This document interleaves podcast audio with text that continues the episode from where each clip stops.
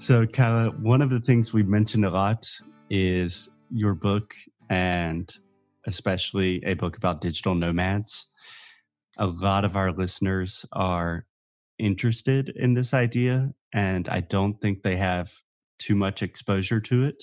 So I imagine that a lot of our listeners are thinking, oh, Alexia and Foster are traveling the world, like they're podcasters, it's the best life and imaginable. And it's really complicated and weird and hard and has a lot of positive things, but has a lot of negative things.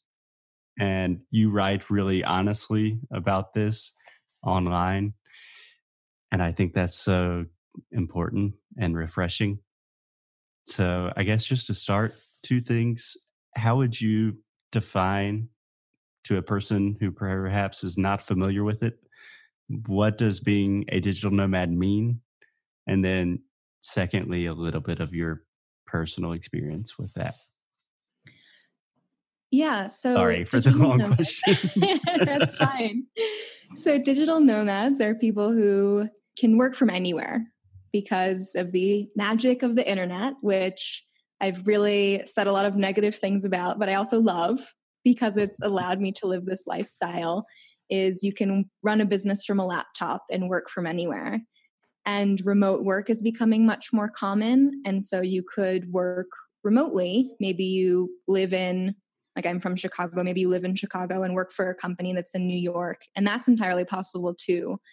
Mm-hmm. So, what makes the nomads, digital nomads, is they're traveling the world while they're doing this and to different extents. Like maybe you live somewhere for six months at a time and then you move somewhere else, or maybe you're traveling every week, which is hard to do when you're trying to get work done at the same time. Yes. I think a lot of us are moving in the direction of, I don't know, are people using the term slow mads already? I imagine I've seen that somewhere, but. Yeah, I think I've heard that too. Um, I'm trying to at least stay in one place for a couple of months because just traveling all the time is not productive and not healthy. No, I think it's not it's not sustainable. Like it's a fun lifestyle for a few years, but I wouldn't do it for the rest of my life for sure. I think some of the downsides are you struggle to make and maintain relationships, just having friends somewhere when you know you're going to be leaving in 3 months and you do still like I work a lot. So the amount of sightseeing I've done, I live in Mexico City right now, and the amount of sightseeing I've done over two months could probably be condensed into like a week long trip to here. Yeah.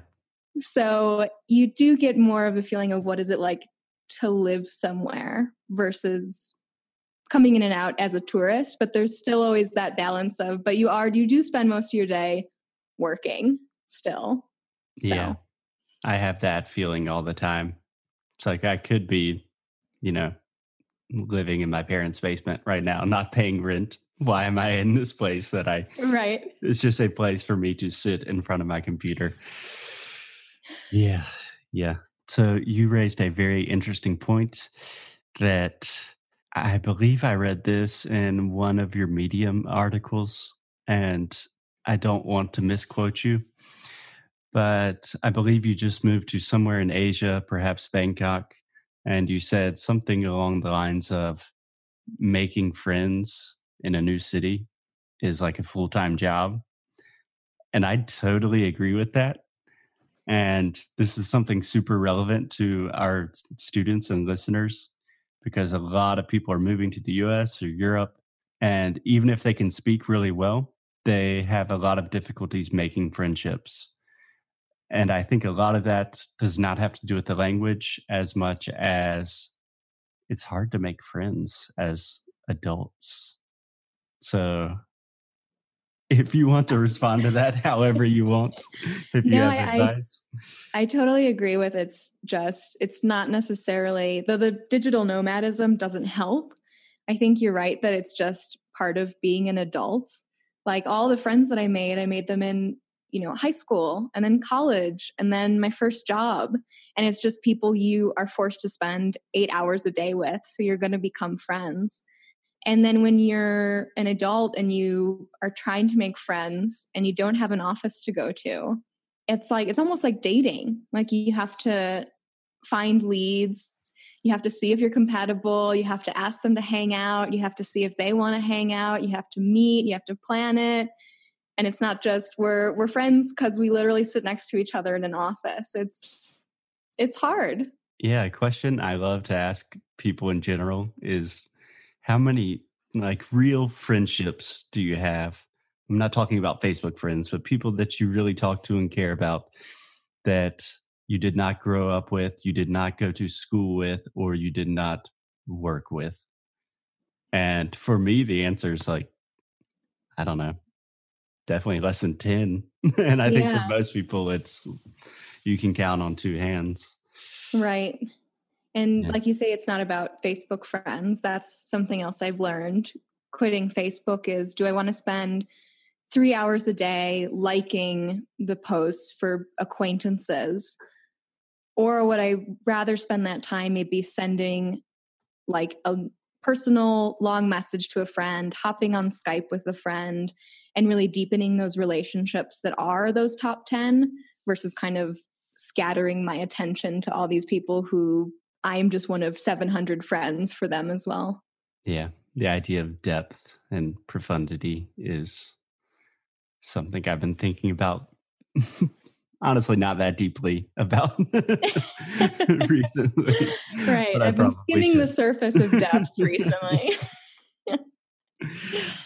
so, Kyla, I know a ton of people listening to this will hear all of our warnings about digital distraction and digital nomadism and how like eh, if you're doing this you should be careful because it's tough sometimes and we'll still think i want to do that and especially in brazil right now their economy is having a lot of difficulties just financially economically brazil is in a difficult place for most people and i really do believe that working for yourself online is still a wonderful opportunity, perhaps more now than ever.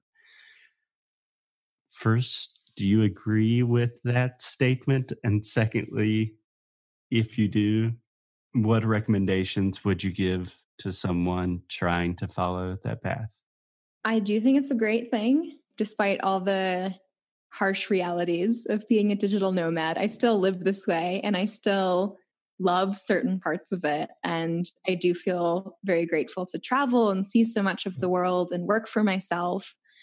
And I think that it is a better way to work. Um, the new startup that I worked for, maybe a year and a half after I left, was completely shut down, just closed. And maybe 25, 30 journalists I knew were just out of a job overnight. And that's how it is in journalism. That's how it is with a lot of jobs now. And depending on an employer can make you a bit inflexible. Whereas when you work for yourself, I feel like I've learned a lot of entrepreneurial skills that even if my books ended up not working out, I could find a way to use my skills as a writer and what I know about business to start something else to reach out to people I've met who work online and I could find something else to do. So I think depending on an employer sometimes can be scarier than working for yourself, So that's also very scary. Yeah, I really want to believe, and I think I do believe this, that working for yourself is just a better bet in terms of security and safety than working for an employer although personally in my own life it does not seem that way right now. But yeah yeah it really allows you to take control of your life in a really new and liberating way.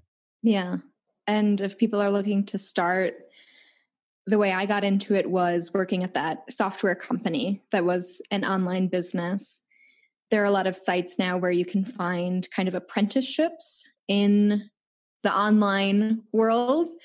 And I really recommend those because if you can still, you know, have an employer, but learn very quickly about how to work online, what's going on in the space, build some marketing skills, then you can quickly transition into trying to start your own thing on the side or going full time with it. So I don't know that I could have done it. I could have quit my job in Chicago, sat in Chicago, and started an online business. So people definitely do that because I just, I really didn't know anything about it.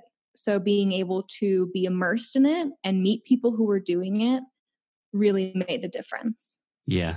So I hate to do this, Kyla, but we are hiring for an apprenticeship right now. and a big part of the apprenticeship is you will be working directly with us and we will teach you everything we have learned about starting a business. So if you're interested in that, applications close soon. so no, that's great. Yeah. Someone would definitely be lucky to have that opportunity. Yeah. Yeah, because I tried to do it completely on my own from my yeah, starting in Brazil and then from my parents' house. That was a horrible idea. I should have in, immersed myself in a community of other people trying to do the same thing a long, long time ago. So yeah, yeah. I totally support the idea. If you're interested in this lifestyle, you should probably find people doing similar things and maybe start working for them first and see if it's a good fit for you. Kyla, the most important thing, perhaps, is you are writing a book. Have you finished a book? Is that correct? This morning, I finished the second draft. Wow! Congratulations. So, thank you. I I'm sending it off to my editor in a few days. We'll talk about it, and then, of course, it's just sitting down and rewriting the third draft. It feels like it's never ending. yeah. So I don't know what the proverb is, but I think there's something like like everyone should plant a tree, maybe have a child and write a book before they die. Uh-huh. And I'm definitely not the attribution is not correct there, but um I believe that everyone should write a book before they die. That seems like an awesome idea. How did you actually get to the moment in your life when you decided okay, I'm really going to do it. I'm going to write a book? That's that's a good question because I don't know. I I wanted to write a book. I've always loved writing, but I didn't know I wanted to be a writer until halfway through college. I changed my major to journalism. I always wanted to since then, I've always wanted to write a novel as well. It took me 10 years of being addicted to Facebook and not doing it, but also maybe I wasn't ready as a writer to do it yet. And I've written all these short nonfiction books on Kindle. Mm-hmm. They're like 10,000 words. They're super, it's like a long blog post, basically. And I put them out under fake names. But I think seeing people's reactions to those when they're positive, I slowly built up the confidence to tackle such a large novel length project. Yeah. And so I don't know if there was one moment where I decided I'm ready. I just said, I'm going to start. And it ended up being so much harder than I could have anticipated. But I know that I'm the, what makes it hard is that I'm stretching my skills and I'm growing as a writer and learning a lot at the same time I'm doing this. And that will be a positive, even though it's hard in the moment. Absolutely. Can I just ask a quick curiosity really yeah. fast? What is the the thinking behind releasing books on Amazon under a pseudonym? I just imagined that it would seem like a good way to grow your brand. Yeah, I that's a huge question I'm asking now because I have all these books where people don't know who I am. I'm basically starting from scratch as an author because this will be my first book and I'm not using social media. So how will I promote it? but we'll see how it goes. So I wrote the ones under fake names because I was just, that was when I was let go from my job and wanted to make money online. So it was purely, I want to make money from this. And it's, I'm not super proud of it. I don't want people I know to find it. Um, so yeah, I think it's just that I was kind of embarrassed about them. Yeah, I'm the same way that I I play a lot of music and I've just started trying to record things And I was like, oh, if I ever release this in any public way, I'm definitely not going to use my name. I'm going to hide my. But my then what if it's what if it's so successful? What if it becomes a worldwide sensation? And you're like, no, it was really me. Yeah, then hopefully I can just the name that I use will kind of fall into right. I I don't know. I highly doubt that the international sensation is going to come on the first try. Yeah. So you said you've learned a lot in the writing process. What Mhm. is the biggest thing that you've learned in general, like undertaking a huge, huge task? Like I think about this every time I want to start designing a new course. Obviously, not the same as a book, but it's something that I will be working on for like a year or more. And the amount of like focus and organization and planning always produces these like revelations like, uh, I've been doing this for years and I should be doing this. Have you had any of any of those kind of epiphanies? Yeah. So it goes, I go through highs and lows of feeling motivated or interested in the project. Like in January and February, I was so unmotivated. I hated it. It was a struggle every second to work on it. But now I'm more interested in it again. So it just, it comes and goes. And I've realized that sometimes I'll put off my writing because I'll say I'm tired today or I, I don't feel like it today. But then I know I'm not going to feel like it tomorrow. So I might as well do it today if I'm going to feel exactly the same. So sometimes the motivation comes once you start. Exactly. Yeah, I think that's a really important thing. Also, applicable to language learning is that Mm. action is kind of the precursor to feeling and emotion and thoughts. That if you just start doing something, then the process of feeling good about it will come later. Yeah, Yeah, language learning is definitely also a long project that you feel varying motivation for. Yes, yes, you will have a lot of bad days, bad months, and at the end, there's no like one day where you say, okay, now it's perfect. But at the end, there is a time where you say, I can now speak, or I released a book, people like it. And that's a very gratifying feeling. Yes. Yeah. So, Kyla, I want to be mindful of your time. I know you're busy. You are quite literally writing a book. but where can people learn more about you if they want to learn about the book, digital distraction, your travels, anything like that? Where do you live on the internet that we are trying to get people off of? right. Um, or at least use it more mindfully. So Exactly. I live at kylagardner.com. Um, people can sign up for my newsletter there. I have a little bit of information about my book. I just released the cover for it. I love the cover, by the way. Thank you. Thank you. I have that list as well of the ways you can remove the addicting qualities from some social media sites. So, Yes, I would highly recommend signing up for Kyla's newsletter because, unlike a lot of things you sign up for on the internet, she will only appear in your inbox every once in a while. And that is very nice.